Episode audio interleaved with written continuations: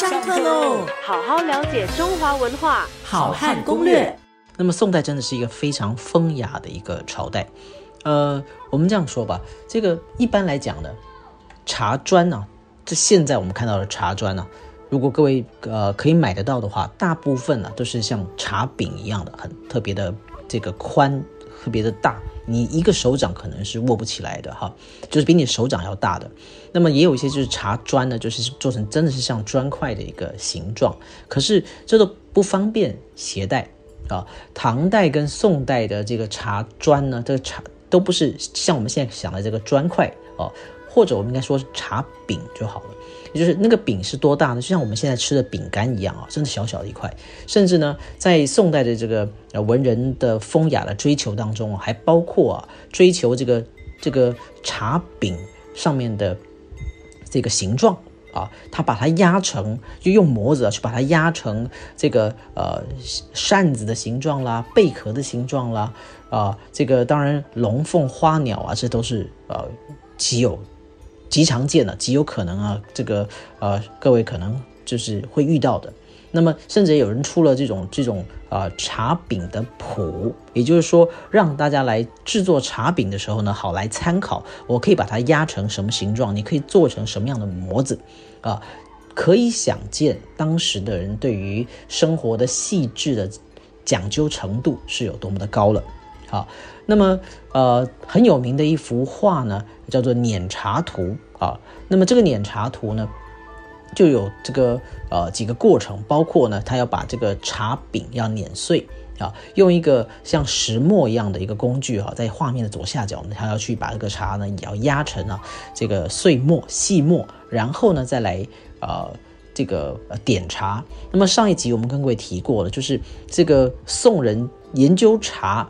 讲喝茶的细致的品味的追求的书啊，不胜凡几啊，非常非常的多。那么，呃，宋人的文集里面呢，也常常啊以呃标榜自己很懂茶、很会喝茶呢为荣为傲。为什么呢？因为这就是文人的一种身份地位的表征。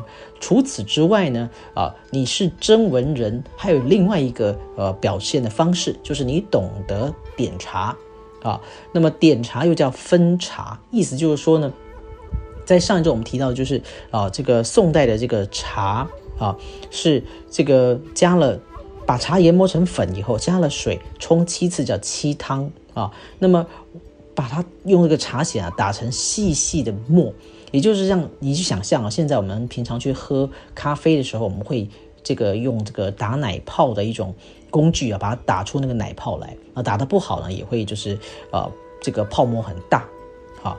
但是宋代呢，是宋代的这个茶呢，是完全没有加奶哦，只有什么呢？就是只有茶沫跟热水，用这个茶筅啊，就用快速的去用这个机器去把它，不不是机器啊，就是用这个工具啊，去打打打打打，把它打成这个细沫啊，沫到。非常细的程度啊，你会觉得像什么呢？像是一个一层的这个奶泡，而且是非常细致的奶泡，喝起来是非常的啊温润，而且又细滑啊。那么细到一种程度呢，我们还可以在上面啊沾上了这个茶汁或者是茶粉来作画，所以。宋代的文人的风雅呢，连他们要喝掉的，马上要喝掉的那一杯茶上面茶沫的那一片白白的小小的面积，他都不放过，他都要绘画或者是题字。这些我们当然没有办法看到当时人的作品啊，但光看这个文字的记载呢，就已经觉得叹为观止啊。那么据说呢，苏轼呢也是个中好手。和他的弟弟呢，两个人是啊伯仲之间，两个人都非常懂得啊这个点茶的艺术。好好了解中华文化，好汉攻略。下课喽。